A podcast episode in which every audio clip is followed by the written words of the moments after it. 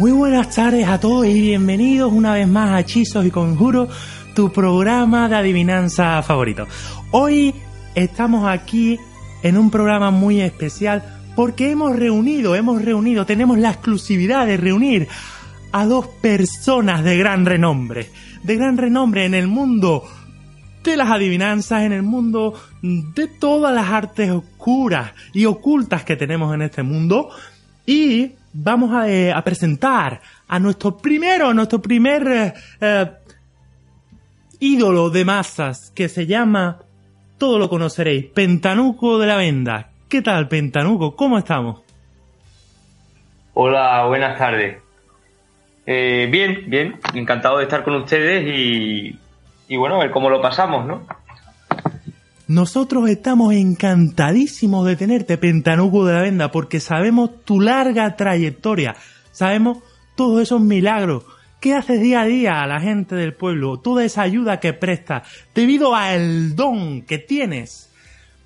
¿Podrías, para la audiencia, para todo el mundo, recordarnos algunas de tus hazañas, algunas de tus milagros que hiciste delante de la gente? Por ejemplo, ese que hiciste en la montaña de la Veravera, en la montaña de la Veravera, cuando había los ocho pastores que te estaban siguiendo. ¿Podrías contarnos qué pasó?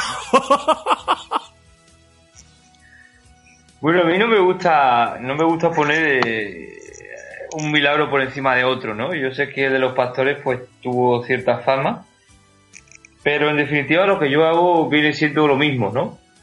No importa la situación ni la gente que esté presente, o sea, yo me dedico a poner en práctica una serie de tocamientos y sea cual sea el problema físico que, que sufra esta persona, ¿no? Pues esta serie de tocamientos llegan a un nivel emocional y espiritual que, que elimina cualquier eh, daño físico, ¿no? Increíble. Entonces, entonces, digamos que en la montaña, en la montaña tú sanaste, sanaste a ese pastor, pero también sanaste a la hembra de la, a la, ove- a la, hem- a la, hem- a la hembra de la oveja que estaba enferma. Y esa, em- dicen los pastores, dicen que empe- empezó a volar, em- empezó a, a volar la vera vera. Y queremos saber, cuando tú Sí. curas, cuando tú curas, ¿qué pasa? Cuando tú curas, ¿se empieza a volar o cómo va eso? Cuando, cuando yo curo la vida, la vida empieza. Cuando yo curo la vida empieza. Es decir, eh, Increíble. Antes de yo curar, antes de yo curar no hay vida. No hay vida porque está siendo, ¿cómo diría yo? Eh, está siendo impedida, ¿no? Está siendo impedida por una serie de factores que no son controlables y que solo son controlables mediante estas técnicas que yo estoy hablando. Y evidentemente no te voy a decir la técnica porque si no, joder, coño, pues no, no valdría, ¿no? no se, me, se, me, se me corta chiringuito, no sé si me entiendes.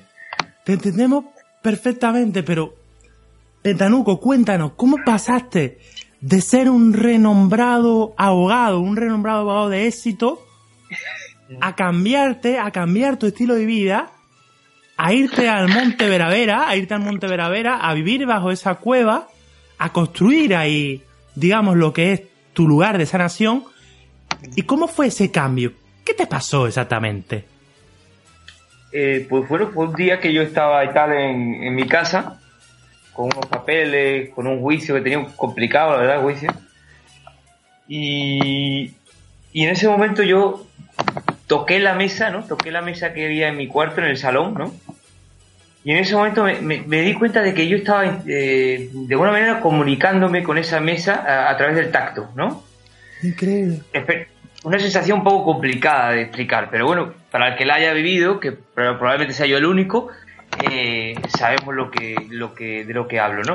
Entonces en ese momento, ah, pues surge algo, ¿no? Surge un, algo en mi cabeza que me dice, oye, mediante los dedos de la mano, pues yo puedo llegar a, a ciertos niveles que, bueno, son complicados de llegar eh, me- mediante otra forma. En ese momento yo ya empecé a tocar a la gente, ¿no? Es decir, no solo ya la- las mesas, sino la gente. Tuve, un, un- bueno, tuve algunos altercados con gente y tal, porque hay gente que no le gusta ser tocado, pero poco a poco me di cuenta de que hacía más bien que mal.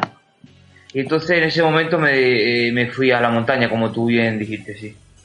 ¿Y cómo fue? Cuéntanos esa, esa hazaña, esa hazaña que hiciste en la calle Arsanza número 3, en el pueblo de, de los remedios, ¿no? Hiciste una cosa que volvió loca una modelo, una modelo de talla, talla grande, una modelo de talla de 100 kilos para arriba. Gordita, gordita. eh. Y toda la grasa se fue por la alcantarilla. ¿Cómo fue eso?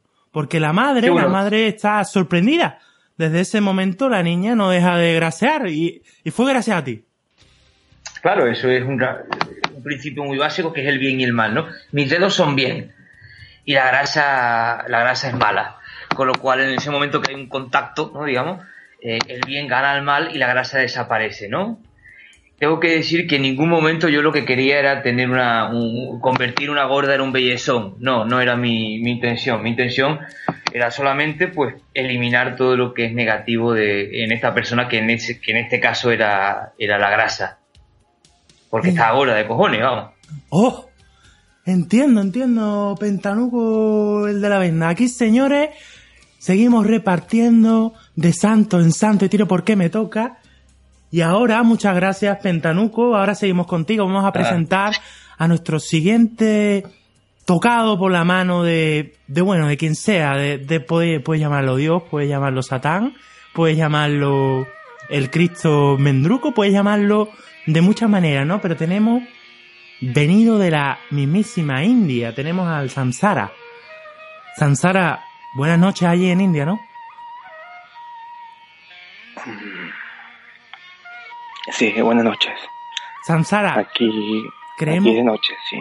creemos que acabas de salir, te hemos interrumpido, creemos que acabas de salir de una meditación muy intensa.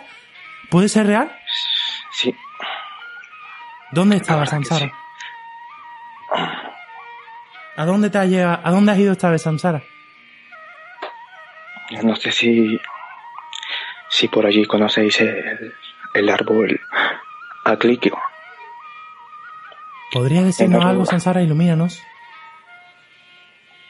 Es un árbol que nos ayuda a meditar durante muchos meses. Pues estaba en la punta del árbol y tuvo que venir un, un alumno, un alumno ayudante, a decirme que tú no me querías entrevistar. Wow.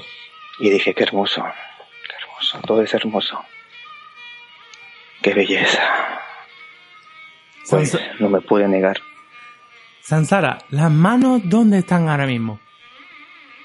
Manos, sinceramente tengo que verlas. Voy a bajar la mirada.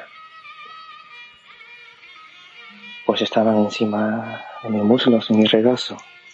Ah, Lo que pasa es que practico una meditación muy, muy buena y se la recomiendo a todo el mundo. Que es imaginar que tu cuerpo no está contigo. No sentir tu Sublime. cuerpo. Sublime.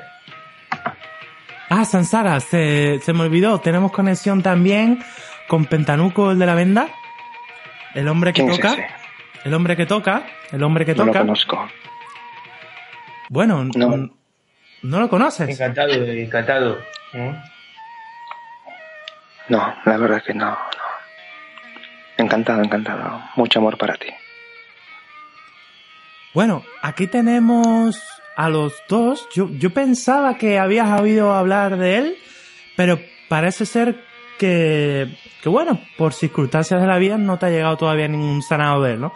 Pero Samsara, ahora me gustaría saber si de esa meditación, de esa meditación que haces todos los días, tan profunda, tan intensa, tan que viajas a otros mundos, eso es verdad, me han contado que viajas a otros mundos. ¿Eso es verdad? Eso dice. Y yo lo que trato es de meditar simplemente. Eh, no me preocupa a dónde viajo ni a dónde estoy. Porque estoy. ¿Eh? Sansara, eh, exactamente cuál es tu... ¿Has, sa- has sacado, has sacado de esos viajes alguna frase, algún mensaje que puedas darnos para nuestros oyentes? Porque nuestros oyentes están deseando, están deseando de llamarte y cobrar el precio de tu llamada de 50 euros el minuto. Están deseando. ¿Podrías darnos, podrías darnos algún mensaje gratis para la gente de aquí? La voluntad, todo está en la voluntad. Ponerse de pie y llamar. Llamarme. ¿A qué número? Para eso tenéis que visitar mi página web. www.sansara.com Es increíble la atmósfera que Sansara crea. Siempre se siente, ¿no? Se siente en el cuerpo que este hombre ha sido, de alguna manera, encendió su bombilla y formó parte de los iluminados. Eh, Samsara, ¿nos puedes decir cuándo fue ese cambio, no? Ese, ese cambio que tú experimentaste. Ese cambio que te hizo ver lo que, lo que antes era y lo que ahora es, ¿no? Ese cambio que te hizo nadar contracorriente el río del tiempo. ¿Cuándo fue? ¿Cómo fue? Porque tú antes eras un broker de bolsa. Ahora vives en la Pues sí. India. Pues sí, me ganaba a la vida. Vendí empresas, comprando empresas muy grandes, muy grandes. No podéis imaginar. Y me di cuenta que mis excesos en el sexo y las drogas no me iban a llevar lejos. Y más cuando perdí a toda mi familia y a todos mis amigos por la coca. Qué rica estaba, pero qué mala es. Entonces mi vida se fue al carajo, ¿no? Como dicen por ahí. Como dicen por ahí. Y solo pensaba en el suicidio. En el suicidio. Y una mañana cuando lo había decidido, no sé, vi el reflejo del sol. Mi mente estaba en un caos total, en un caos total. Y fue cuando no pudo más y se quedó en blanco. Y sentí esa paz. Y no sé, así me iluminé. No te puedo decir más. Yo creo que fue el extremo. Llegar hasta lo más alto para luego caer a lo más profundo del ser. Muy interesante, Samsara, muy interesante. Es increíble cómo has pasado en este, en este, en Sí. este paso, en este, en este Oye, cambio. una cosa, una cosa, mi- no es por nada, pero mi alumno me había dicho que la entrevista iba a ser solo durante 10 minutos. Ah, Samsara, No entendemos se que, puede tolerar, ¿eh? entendemos que, que No tienes se tiempo. puede tolerar, ¿eh? Tenemos preparados para vosotros dos una cosa, una cosa muy importante, que es, eh, vais a escuchar un exorcismo y os vamos a poner el micro delante del exorcizado y tenéis que intentar ayudarle, tenéis que quitar el demonio. Vais a poder hacer eso desde el teléfono, yo sé que tenéis esos poderes y queremos enseñarlos a la población, queremos enseñarlos a todo el mundo, a todo el mundo para que vea que lo que estamos diciendo es real. Hay dos razones por las que no puedo. Aquí Una es que, estamos escuchando tengo poseído, moco, aquí lo escuchamos, de la glándula pineal, ¿vale? aquí lo estamos escuchando. segunda- Me cago en la puta, me cago en la puta. ¿Podéis? ¿Podéis ayudarle o no le podéis? No puedo, ¡El diablo! ¿Podéis ayudarle? no puedo. No puedo porque no puedo, porque yo tengo que tocar y a mí no me está dejando. Vea que tu perra te pilla, vea que tu perra te pilla. El puto diablo está en su, en su arma. Por favor, ayudarle, cantarle algo. Me importa poco lo que le está pasando a ese tipo, ¿eh? Váyate a Cristo. Váyate a Cristo. Por favor, ayudarle, es mía. Yo no sé Sansara, pero a mí me importa poco esto, ¿eh? No voy a ayudar a nadie. No sé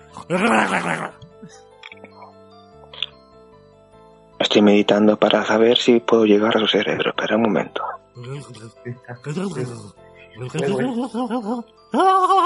I'm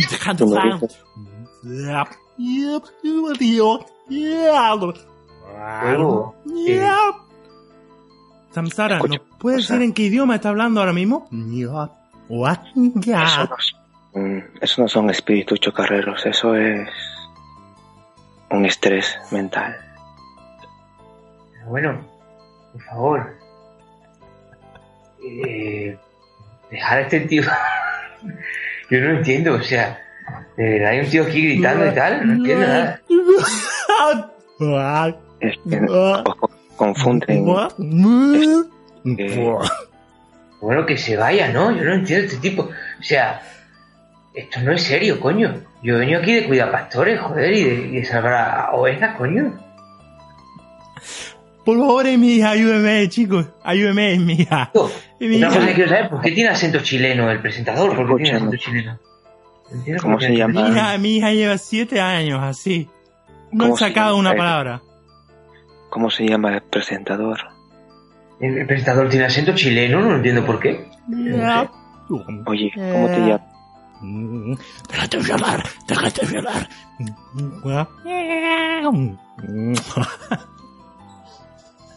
¿Cómo te llamas? Pero esto, sea, no, Mira. no, no, no termino de cogerle el hilo a esto, oye.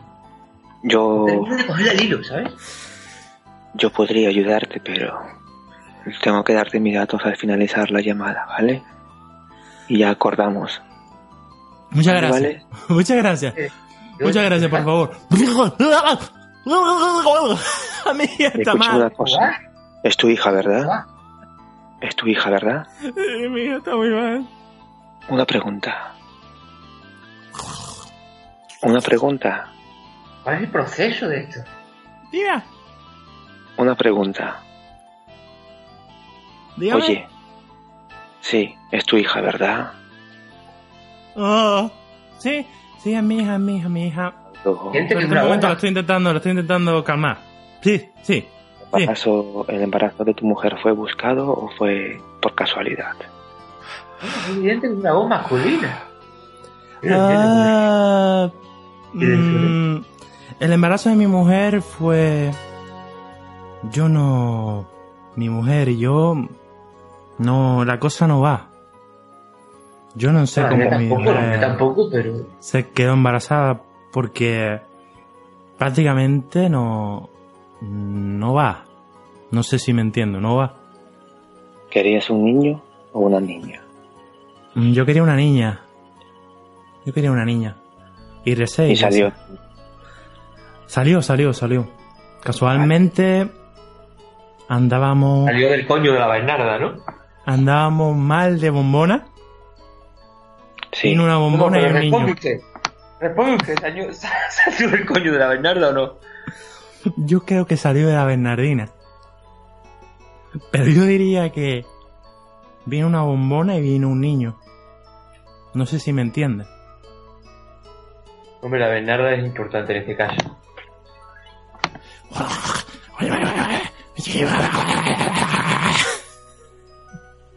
¿Esto qué es? ¿Es un perro o es tu hija? Yo no sé, yo, yo creo que me está, me está entrando, me está entrando a mí también, me está entrando a mí Pero ¿por también. qué, por qué estamos cambiando los roles? En este sentido no entiendo. ¿Cuál es el mío?